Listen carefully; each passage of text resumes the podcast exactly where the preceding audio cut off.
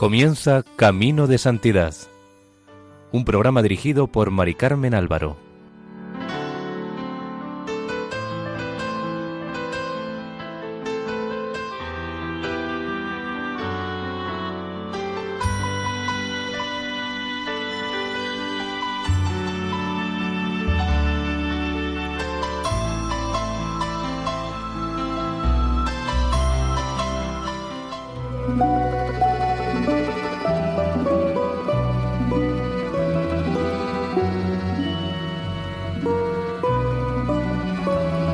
Bienvenidos al programa Camino de Santidad, realizado por el equipo de Radio María en Castellón, Nuestra Señora de Lledó.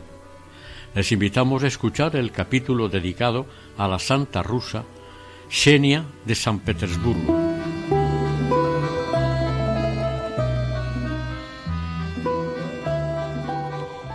Santa Xenia vivió en el siglo XVIII aproximadamente entre los años 1735 y 1806, año en el que falleció. No se sabe nada de su infancia y juventud. Fue una mujer de una piedad cristiana y una vida espiritual elevada sirviendo a su Iglesia. A partir de su conversión, vivió una vida de penitencia y oración. De cara al mundo vivió una vida de loca por Cristo, pero también fue respetada y querida en vida. Siempre acudía en ayuda y socorro de los que le pedían su intercesión ante el Señor. Por su salvación y por amor al prójimo, tomó sobre sí el sacrificio espiritual de hacerse pasar por tonta, más bien por loca, por sus oraciones, ayunos, peregrinaciones, paciencia y tolerancia, para soportar con humildad las burlas de quienes no la comprendían, la santa recibió de Dios los dones de clarividencia, de profecía y de hacer milagros. Es tenida por taumaturga. Desgraciadamente no se encuentran datos sobre quiénes fueron sus padres ni de dónde procedía exactamente, aunque se cree que era del mismo San Petersburgo. Tampoco se conoce la fecha de su nacimiento ni si recibió una esmerada educación. Solo se supone que Xenia era de clase social alta, pues se casó con Andrés Feodorovich Petrov, militar con el grado de coronel, que era cantor del coro del palacio de la zarina Isabel. Cuando Xenia contrajo matrimonio con él, nada parecía destinarla a la terrible ascesis de la locura por Cristo. Como no tuvieron hijos, amaba a su esposo hasta la locura, recayendo sobre él el amor que hubiera podido dar a sus hijos. Durante una recepción en la que bebió mucho, Andrés Feodorovich, joven y aparentemente en buen estado de salud, murió de repente sin haber tenido tiempo de prepararse espiritualmente y sin haber podido comulgar por última vez el santo misterio de la Sagrada Eucaristía. A partir de ese momento Xenia cambió totalmente.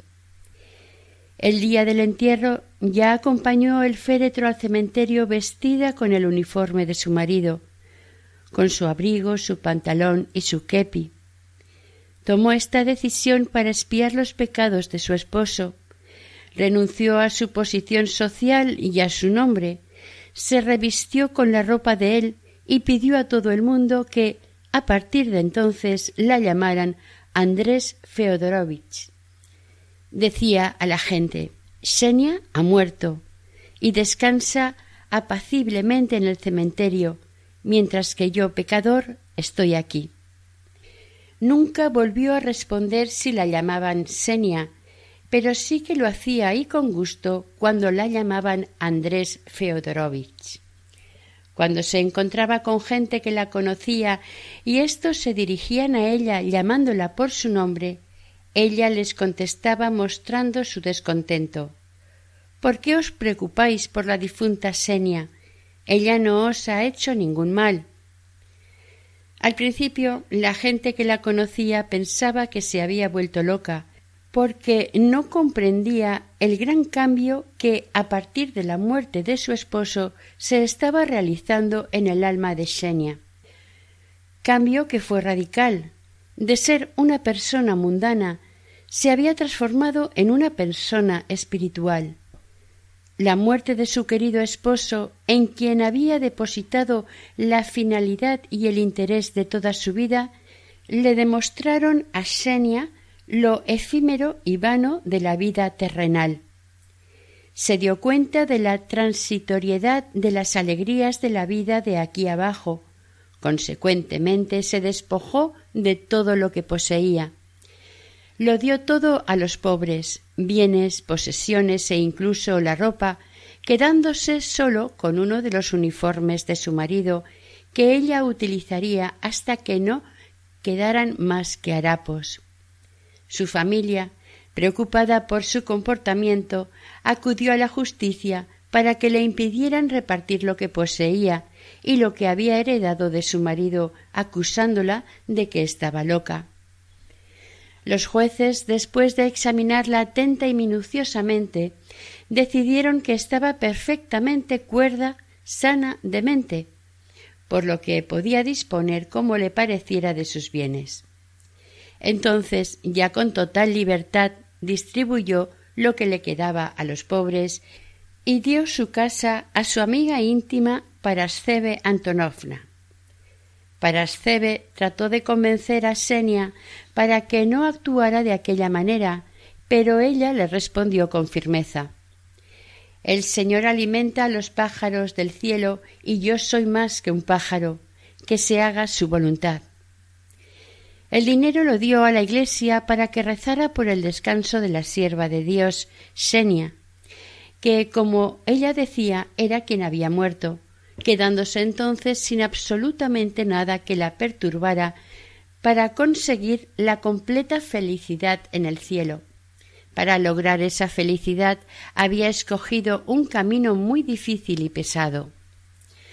Durante ocho años estuvo desaparecida, se cree que para prepararse para su nueva vida estuvo retirada en un convento bajo la dirección de un starets, que, como sabemos, es un guía o maestro espiritual en los monasterios rusos.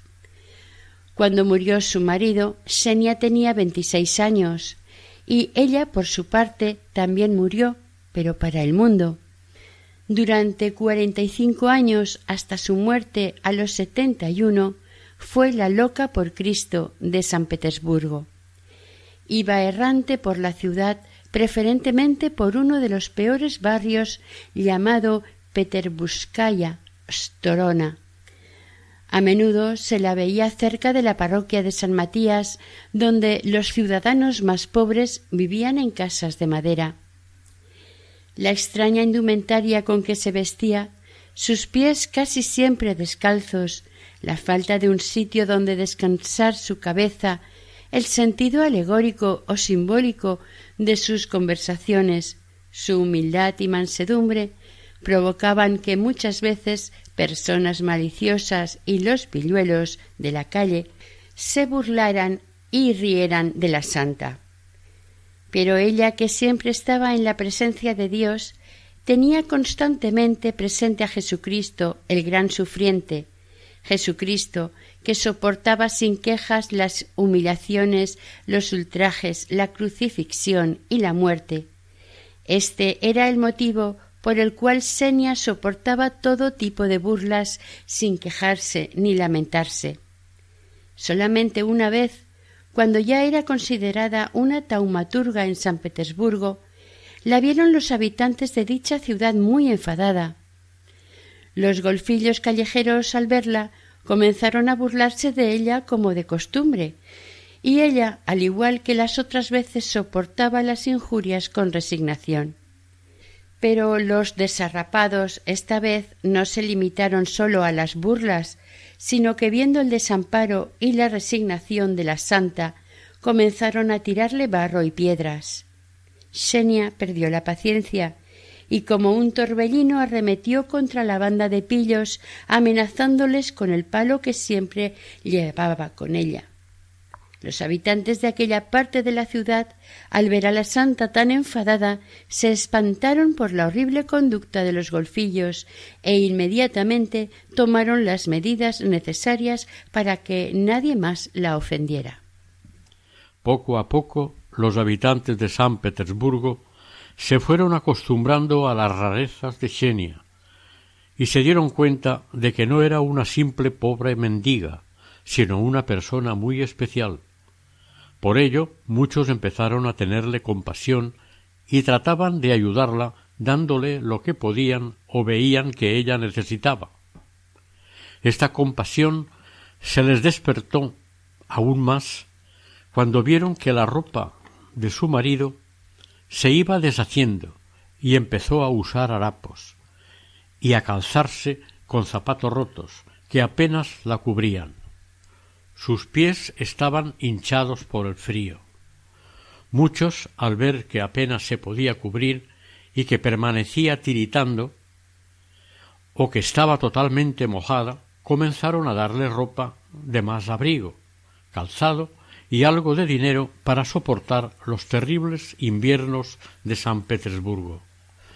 Pero Xenia jamás consintió en aceptar nada de eso. No aceptaba ponerse ropa de abrigo, y cuando terminó con la ropa de su difunto marido, llevaba una falda verde y una blusa roja, o al revés, una falda roja y una blusa verde. Estos eran los colores del uniforme de su difunto esposo.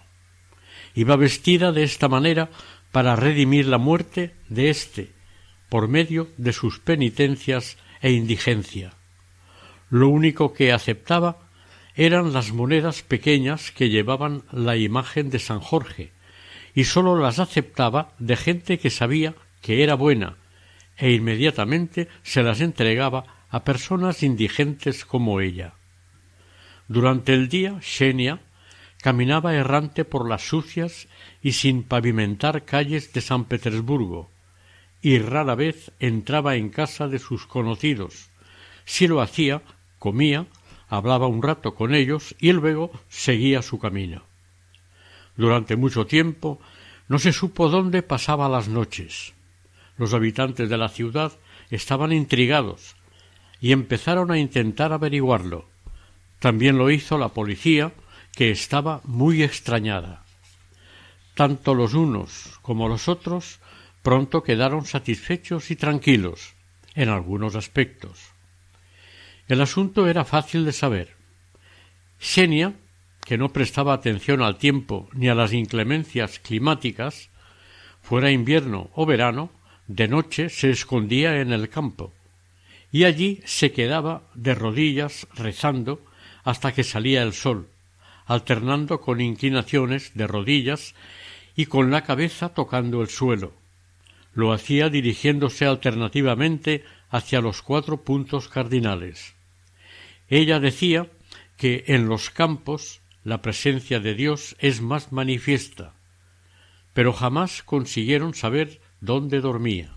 Dios la protegió en su intimidad. Según sus contemporáneos, siempre estaba de buen humor y verdaderamente feliz. Su rostro, demacrado por la dura vida que llevaba, brillaba siempre de dulzura, humildad y ternura. A veces las noches de Xenia variaban un tanto. Un día, los obreros que trabajaban en la construcción de la nueva iglesia de piedra que se estaba construyendo en el cementerio de Smolensko, se dieron cuenta de que alguien, de noche, en horas en las que ellos no estaban trabajando, llevaba montones de ladrillos y los colocaba sobre los andamios para facilitar el trabajo a los obreros. Los trabajadores durante un tiempo estuvieron muy asombrados e intrigados. No comprendían cómo aparecían los ladrillos siempre dispuestos arriba para seguir la construcción. Finalmente decidieron investigar quién podría ser ese benefactor, trabajador incansable, que todas las noches les preparaba los ladrillos necesarios para trabajar al día siguiente y aquel trabajador incansable resultó ser Xenia, fiel servidora de Dios. Esta iglesia aún existe y es conocida como la iglesia del santo icono de la Madre de Dios de Smolensko.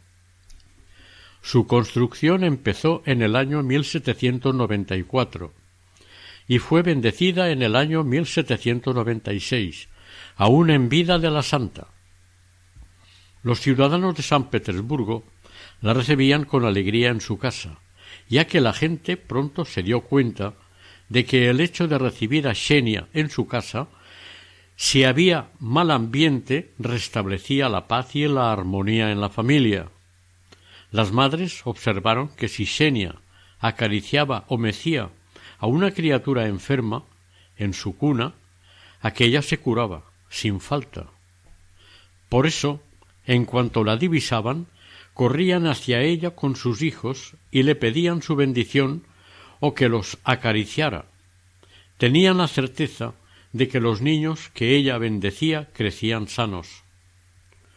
Los comerciantes se dieron cuenta de que si la invitaban a entrar en sus tiendas y a que cogiera lo que quisiera, aunque fuera una nuez o una galleta, inmediatamente ese negocio se recuperaba y comenzaba a vender, pues las personas que veían a la santa se daban prisa en comprar donde ella había aceptado el producto que fuera. Los cocheros de coches de caballos, cuando la veían de lejos, competían entre ellos para llegar el primero con su carruaje y le rogaban que les permitiera llevarla, aunque fuera unos metros, ya que sabían que ese día, por el hecho de haberla llevado en su carruaje, tendrían una jornada próspera. Quienes la veían bastante a menudo empezaron a percatarse de que sus palabras y sus hechos jamás eran vanos, siempre tenían un significado profundo y profético. Cuando Xenia pedía algo a alguien, eso significaba que esa persona iba a pasar por una prueba, y por contra, cuando ofrecía alguna cosa, quien recibía aquel regalo se beneficiaría de una alegría inesperada. Oraba sin cesar, y por su gran humildad, sus privaciones materiales y su amor al prójimo, el Señor le había concedido a Xenia el don de curar además del de profetizar.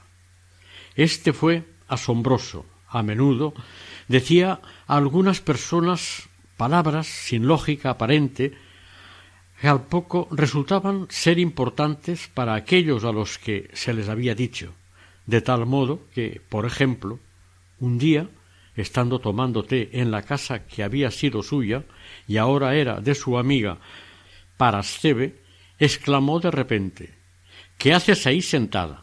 Tu hijo te espera.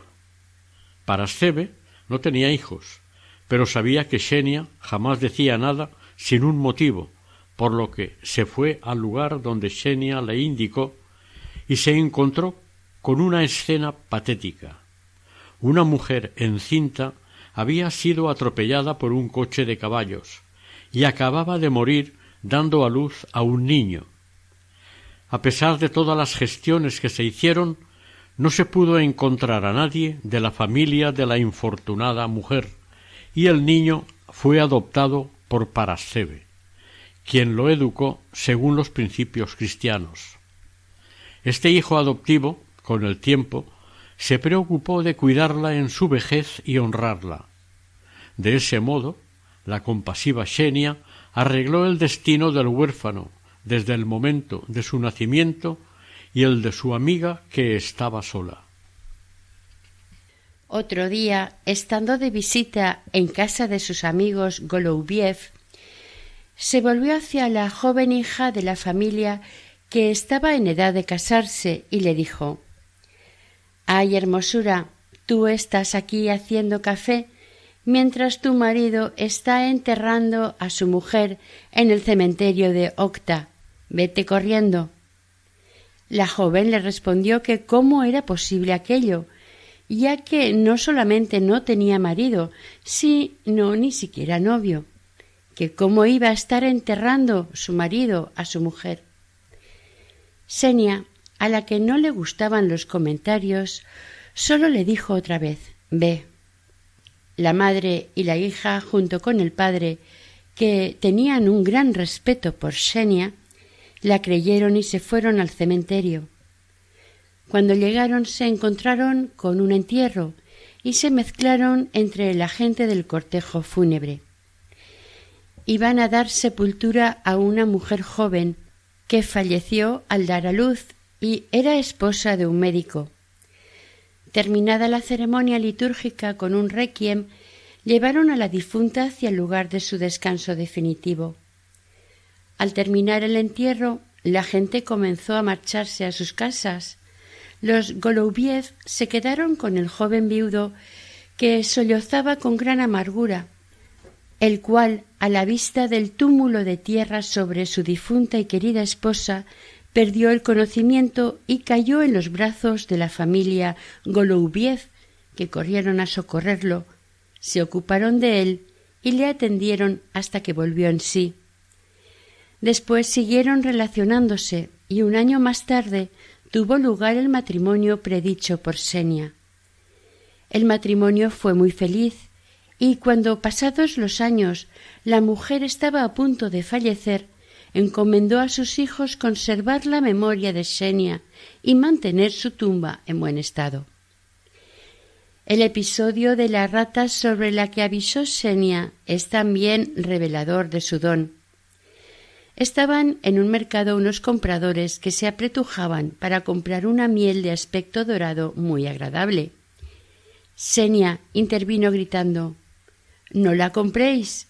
Esta miel no es comestible, huele a cadáver y ante la gran consternación del vendedor, agarrando con todas sus fuerzas el tonel de miel, lo volcó. Cuando estuvo vacío, vieron que en el fondo había una rata muerta. Muchas veces, estando en medio de una conversación, se paraba y se iba corriendo diciendo Tengo que darme prisa, me necesitan. Es asombroso cómo siendo ya anciana y con poca salud, podía soportar los aguaceros otoñales que calan hasta los huesos, las fuertes nevadas invernales de Rusia que congelaban a los pájaros en pleno vuelo, y el frío tan intenso que muchos jóvenes bien abrigados apenas podían soportar. Tendría que tener un dominio sobrehumano de su organismo o un fuego espiritual en su interior muy grande, una fe profunda que hacía posible lo imposible. Su cuerpo estaba en la tierra, pero su alma estaba más allá del mundo terrenal, siempre en relación directa y vivificadora con Dios.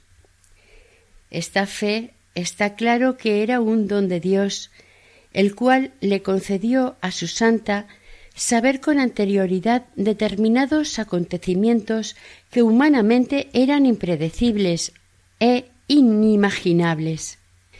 Entre otras cosas, predijo la muerte de la emperatriz Isabel Petrovna, hija de Pedro I el Grande, la cual falleció el, el 25 de diciembre del año 1761. Predijo bastantes acontecimientos sobre la familia imperial, entre ellos también la muerte del desafortunado emperador Iván VI, que estaba desde casi su nacimiento encerrado en una fortaleza lejos de Moscú y que fue asesinado bajo el reinado de la emperatriz Catalina la Grande por orden de ésta. Tres semanas antes de que ocurriera este lamentable suceso, nuestra santa lloraba con mucha amargura todos los días. Todas las personas que se encontraban con ella creyendo que alguien la había ofendido o le había causado algún mal, le preguntaban Andrés Feodorovich, ¿te ha ofendido alguien? Y ella respondía Hay sangre. Los ríos bajan con sangre, los canales están ensangrentados. Allí hay sangre, sangre. Y lloraba más fuerte. Nadie podía comprender lo que le ocurría a la piadosa y dulce Senia, ni tampoco sus extrañas palabras. Solo al cabo de tres semanas, cuando corrió por San Petersburgo la noticia del asesinato de Iván VI, comprendió la gente el llanto y las palabras de Senia. Seguramente la santa hizo muchos sacrificios durante su vida terrena, pero no quedaron testimonios, aparte de su dura vida a la intemperie. Durante el largo camino de cuarenta y cinco años a partir de la muerte de su marido, tuvo una lucha permanente con el orgullo mundano y con el enemigo de la humanidad, el demonio, quien la atacaba muchas veces. Poco tiempo antes de su muerte, la santa loca por Cristo tuvo la convicción interior de que el alma de su esposo ya estaba en paz. Por tanto, ahora podía morir ella también y dejar la tierra de los vivos, donde desde hacía tantos años había sido una verdadera extraña para el mundo, pero no a las penas y dolores de los hombres, sino a los vanos deseos e inquietudes estériles. Sus restos descansan en el cementerio de Smolensko, en San Petersburgo, en la capilla que fue construida sobre su tumba entre los años 1900 y 1902. En la pared, encima de la puerta, se halla la inscripción Xenia, sierva de Dios. Tanto los habitantes de San Petersburgo como de toda Rusia acudían y siguen acudiendo en peregrinación. Primero acudían a su tumba y después a la capilla construida sobre ella, donde han tenido lugar numerosos milagros. Después de su muerte, los milagros no paraban de suceder. En pleno siglo XIX las gentes visitaban su tumba por miles. Cada persona se llevaba como reliquia un puñadito de tierra de su tumba, por lo que todos los años era preciso rehacer el túmulo o montecillo de tierra sobre ella. Finalmente pusieron una losa de piedra, pero los peregrinos la rompían y se llevaban un trocito, se volvió a colocar una lápida nueva y sucedió lo mismo. Al llevarse la tierra o los trocitos de lápida, la gente siempre dejaba unas monedas. Al principio se las llevaban los indigentes, pero luego se hizo una cerca y se puso un jarro para juntar el dinero con el que poder construir una capilla sobre su tumba. Sobre ella está escrito el epitafio siguiente en el nombre del Padre, del Hijo y del Espíritu Santo. Aquí reposa el cuerpo de la sierva de Dios Xenia Grigorievna, esposa del corista imperial, el coronel Andrés Feodorovich Petrov, viuda a la edad de veintiséis años, peregrina durante cuarenta y cinco años, vivió setenta y uno. Era conocida con el nombre de Andrés Feodorovich, que quienes me conocieron recen por mi alma a fin de que su propia alma sea salvada. Amén.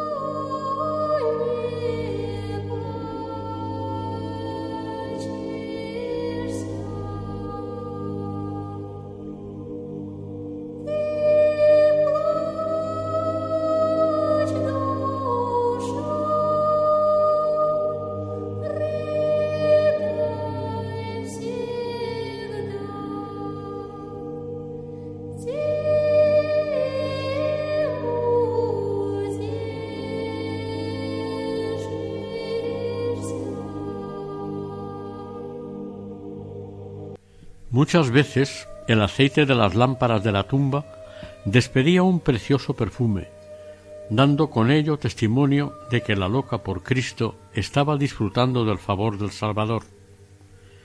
Todas las personas que estaban agradecidas a Xenia porque habían recibido de su parte mientras vivió alguna ayuda o algún detalle de afecto, trataron de agradecérselo después de su fallecimiento con oraciones. Igualmente trataron de no romper su relación espiritual con ella. Por eso, desde el primer día de su fallecimiento, su tumba se convirtió en lugar de peregrinación para las personas que iban a rezar por el eterno descanso de su alma. A las oraciones ofrecidas por su alma, ella había pedido que rezaran responsos y ofrecieran misas por ella, la santa siempre respondía con hechos de compasión. Entonces, al enterarse la gente que no la había conocido en vida, comenzaron también a pedirle su ayuda, para que intercediera por ellos ante el Señor. Para ello ofrecían una misa de requiem por la santa. Gente que no podía desplazarse hasta San Petersburgo enviaba por medio de mensajeros el dinero al sacerdote de la capilla del cementerio para que en su nombre y por sus intenciones se hicieran los responsos por el eterno descanso de la bienaventurada Xenia, siendo siempre escuchados y atendidos como prueban las cartas que se fueron recopilando con las peticiones y dando las gracias. Santa Xenia continúa intercediendo desde el cielo. Durante su vida tuvo un gran empeño en proteger los matrimonios jóvenes y a las familias, como en el caso siguiente. Una viuda, apellidada Quiró, de buena familia, viuda de un general, que estaba en una situación económica muy buena, respetaba y veneraba mucho las memorias de la sierva de Dios Xenia. Como por aquel entonces se pensó en construir una capilla sobre la tumba de la santa, la viuda quiso inmediatamente colaborar con la construcción de la misma. Esta viuda tenía una hija ya mayor, en edad de contraer matrimonio. Al poco tiempo de la terminación de la capilla, cierto coronel conoció a la viuda y a su hija, entabló relación con ellas y pidió la mano de la joven. Su petición fue aceptada por madre e hija. Los que conocían a la pareja se alegraron del acontecimiento, ya que los dos eran jóvenes, guapos y tenían medios de vida. Aparentemente la suerte les sonreía. Las personas que conocían y querían a la madre y a la hija manifestaban que la suerte se debía a la intercesión de la bienaventurada Xenia, que intercedía ante Dios por ellas, devolviéndoles el amor que ellas le profesaban. Se fijó la fecha del casamiento y entonces las dos decidieron ir a visitar la tumba de la sierva de Dios, y pidieron se celebrara una misa de requiem por su eterno descanso, al mismo tiempo que le pedían a Xenia su ayuda e intercesión en asunto tan serio como es el contraer matrimonio. En este caso la oración fue escuchada también, pero el resultado no fue como creían que iba a ser, sino librándolas de un gran peligro. En vísperas de la boda, fueron las dos al cementerio de Smolensko para rezar y asistir al rezo del paniquida o rezo de requiem por Xenia. Mientras el sacerdote oficiaba, ellas pedían a la santa que por sus oraciones las ayudara con su intercesión a encontrar la felicidad de la novia. La petición fue inmediatamente atendida. Mientras madre e hija rezaban en el cementerio de Smolensko, el novio, supuesto coronel, fue con unos documentos a la tesorería estatal para recibir allí una gran suma de dinero. Al entrar en la tesorería, mientras sacaba los documentos del bolsillo, no se dio cuenta de que el centinela que estaba allí lo observaba estupefacto. El centinela, después de observar con atención al coronel y haberlo reconocido, se acercó rápidamente al tesorero y le dijo Su nobleza a esa persona, indicando con su mirada al coronel, hay que arrestarla inmediatamente. Yo lo conozco. Permítame decirle unas cuantas palabras. El tesorero, sin pensar, miró al coronel, del cual no desconfiaba, y dijo al centinela que hablara. El centinela se acercó al supuesto coronel, lo volvió a mirar fijamente y sin guardar las formalidades correspondientes al rango que éste tenía, le preguntó de forma cortante Hermano, ¿cómo es que has llegado hasta aquí? Este, al escuchar estas palabras, se percató de que había sido reconocido. El público que estaba en la tesorería, perplejo ante la salida del centinela, enseguida lo rodeó. El centinela, dirigiéndose al tesorero, le dijo Su nobleza, este no es un coronel, sino un prófugo. Hace unos años yo lo escolté en un convoy a Siberia condenado a trabajos forzados. Lo reconozco muy bien. No me equivoco. Temblando de miedo, el falso coronel, al ver que no podía hacer nada, enseguida confesó quién era, y que hacía poco tiempo que se había escapado de Siberia. Además explicó cómo lo había hecho. Al parecer, después de fugarse, iba errante por la taiga de Siberia y finalmente pudo cruzar los montes Urales. Un día, yendo de camino, mientras atravesaba los bosques oscuros y tupidos, apenas podía andar. De pronto un oficial, con un coche tirado por un caballo, apareció por el camino. El delincuente se escondió pensando que el coronel no lo había visto, pero se equivocó. Este lo había visto, y al ver que estaba tan agotado y en tan lastimoso estado, lo llamó y le invitó a subir al coche. Cuando iban atravesando aquel tupido bosque, donde nadie puede oír nada por más que se grite, el malhechor aprovechó la ocasión y mató al compasivo coronel y al cochero. Luego se puso la ropa del coronel, se apropió de su dinero y documentos, y a los dos, acuchillados, los tiró del coche y se escapó con el carruaje.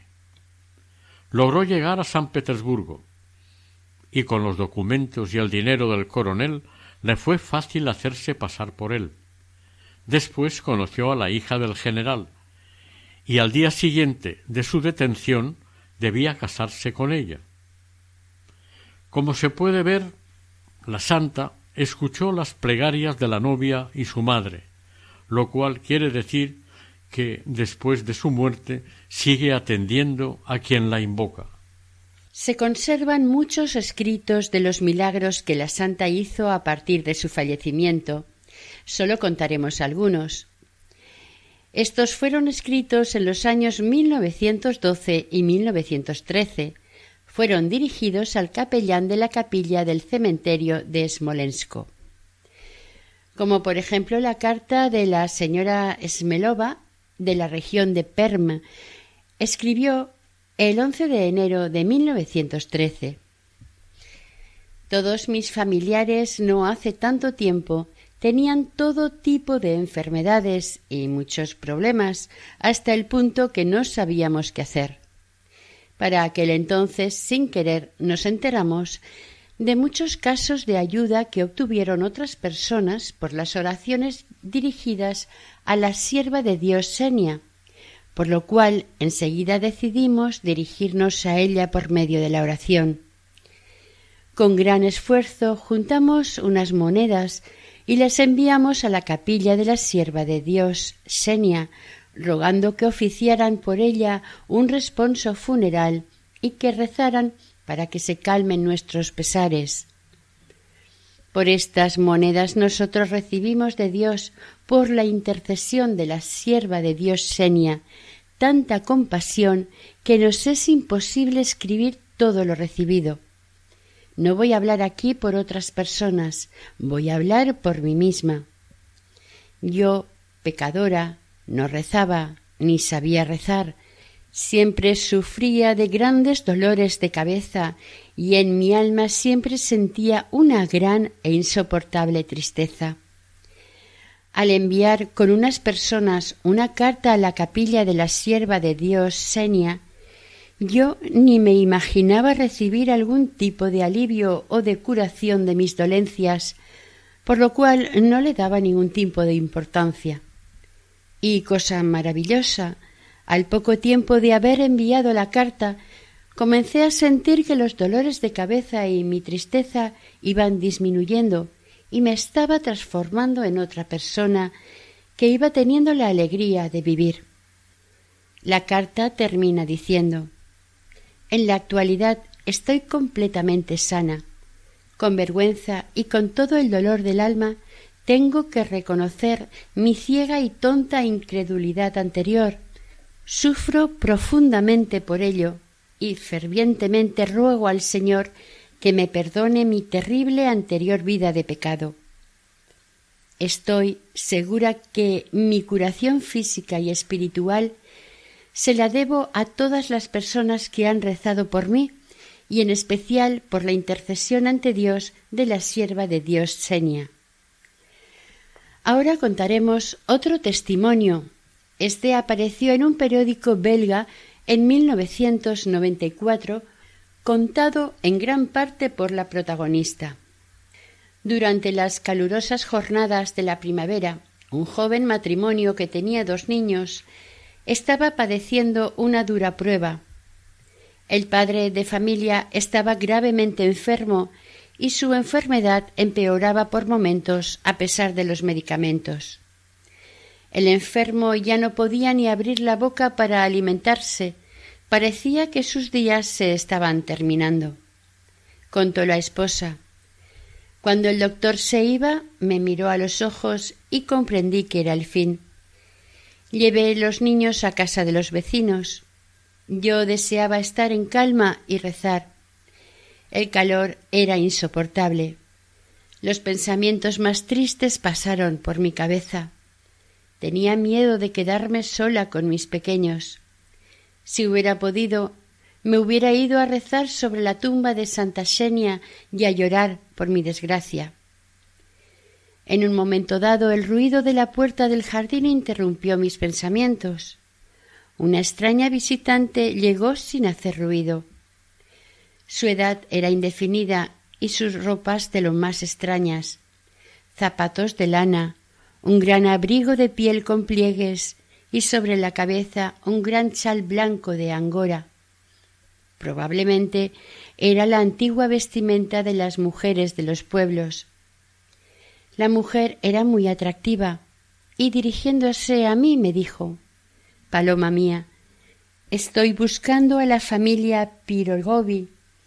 Dime dónde viven. Yo le respondí dos casas más allá. Entonces me dijo ¿Tu marido está mal? Y sin hacer ruido fue hacia él y lo miró un momento.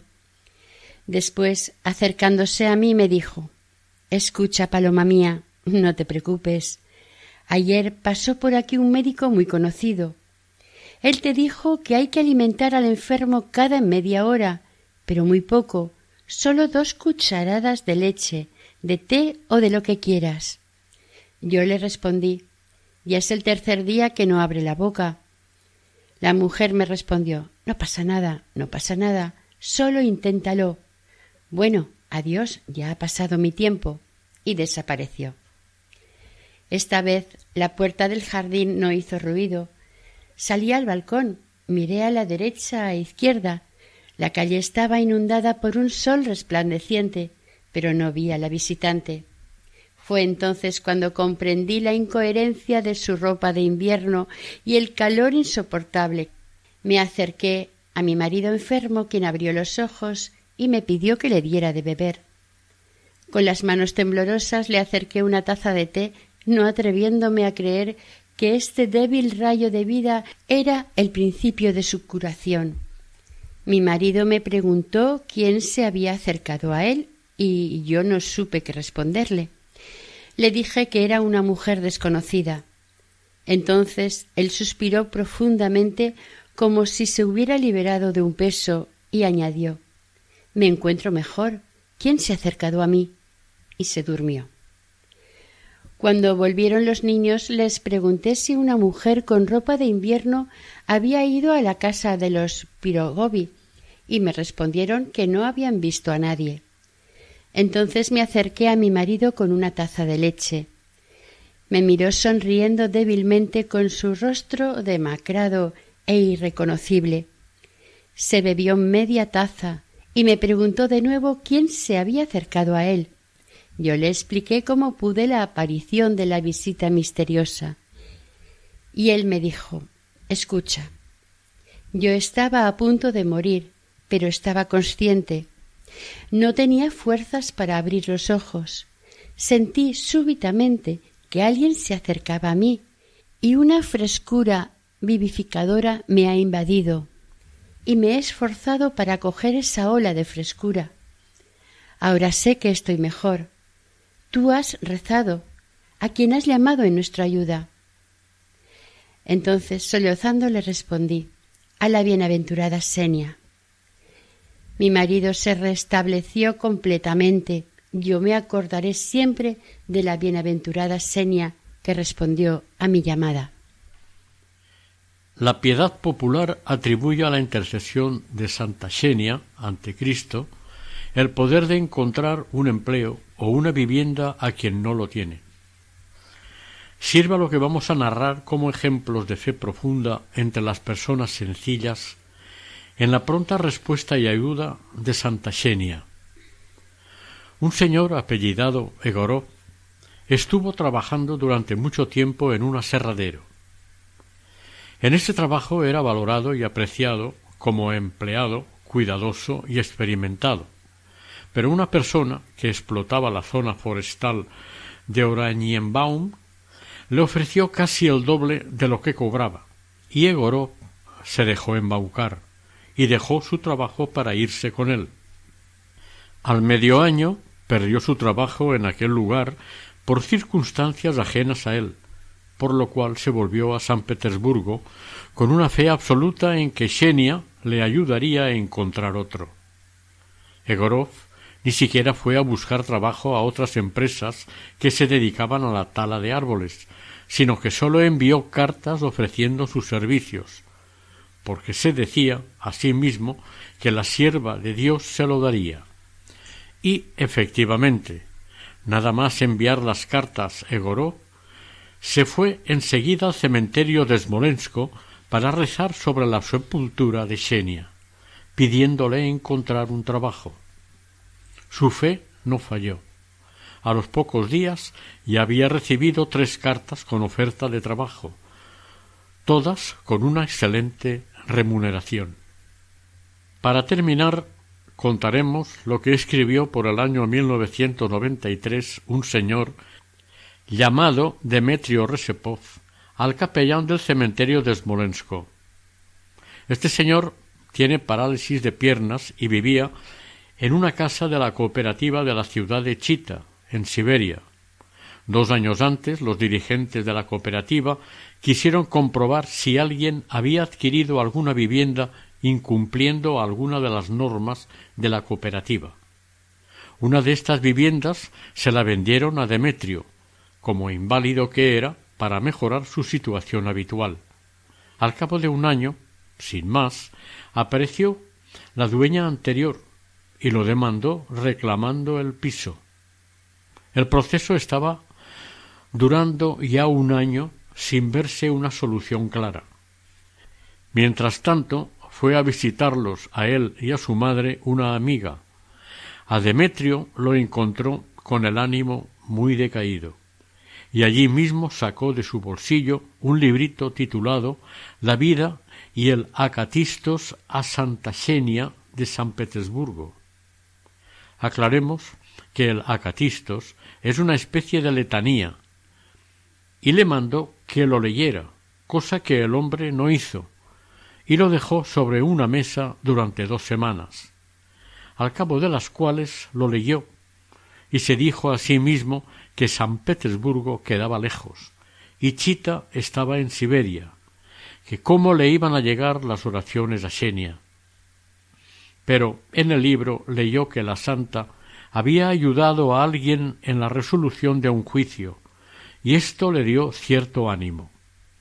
Mientras se iba acercando la fecha del juicio, le vino a la mente pintar una pequeña imagen de la santa y dárselo a su madre para que lo llevara consigo al juicio.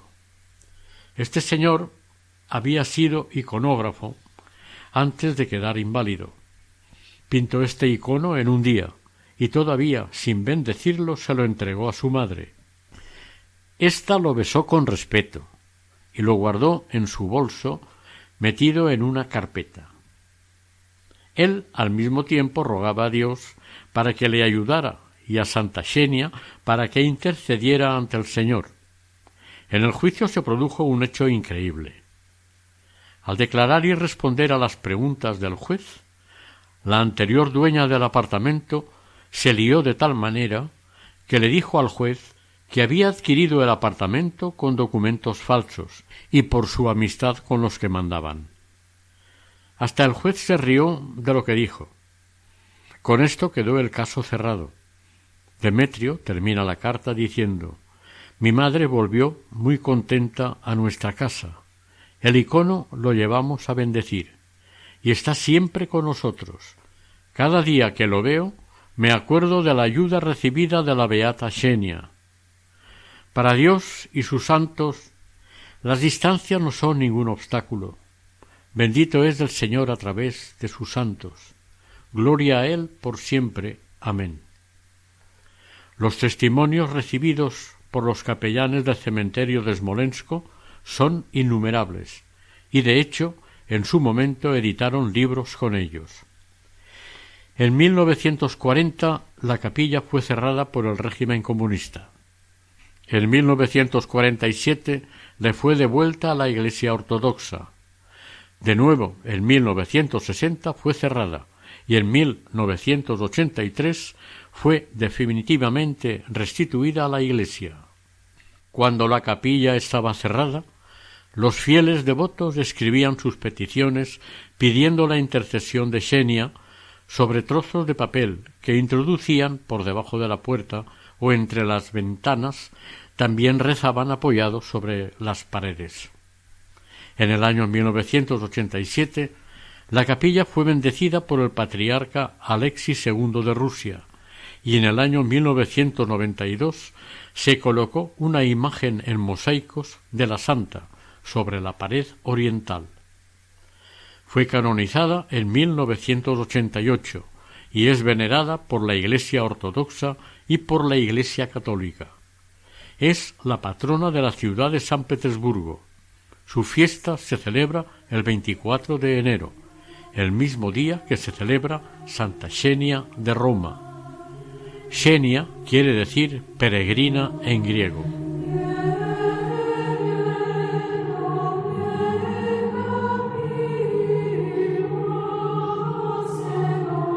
Oración.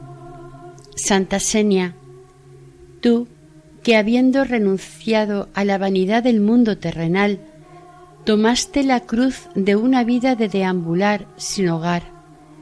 No temiste al dolor, la privación, ni la burla de los hombres, y conociste el amor de Cristo.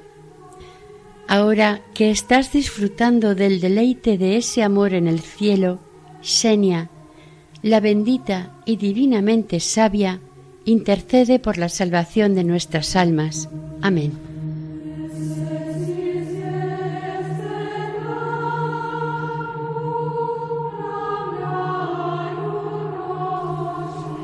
Finalizamos aquí el capítulo dedicado a Santa Xenia de San Petersburgo en Rusia, dentro del programa Camino de Santidad elaborado por el equipo de Radio María Nuestra Señora del Lledó de Castellón.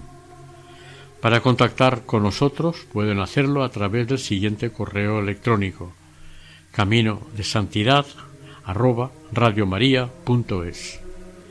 Deseamos que el Señor y la Virgen nos bendigan.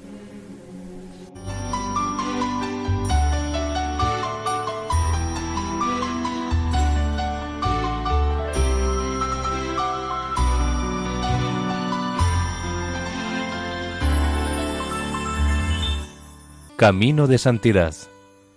Un programa dirigido por Mari Carmen Álvaro.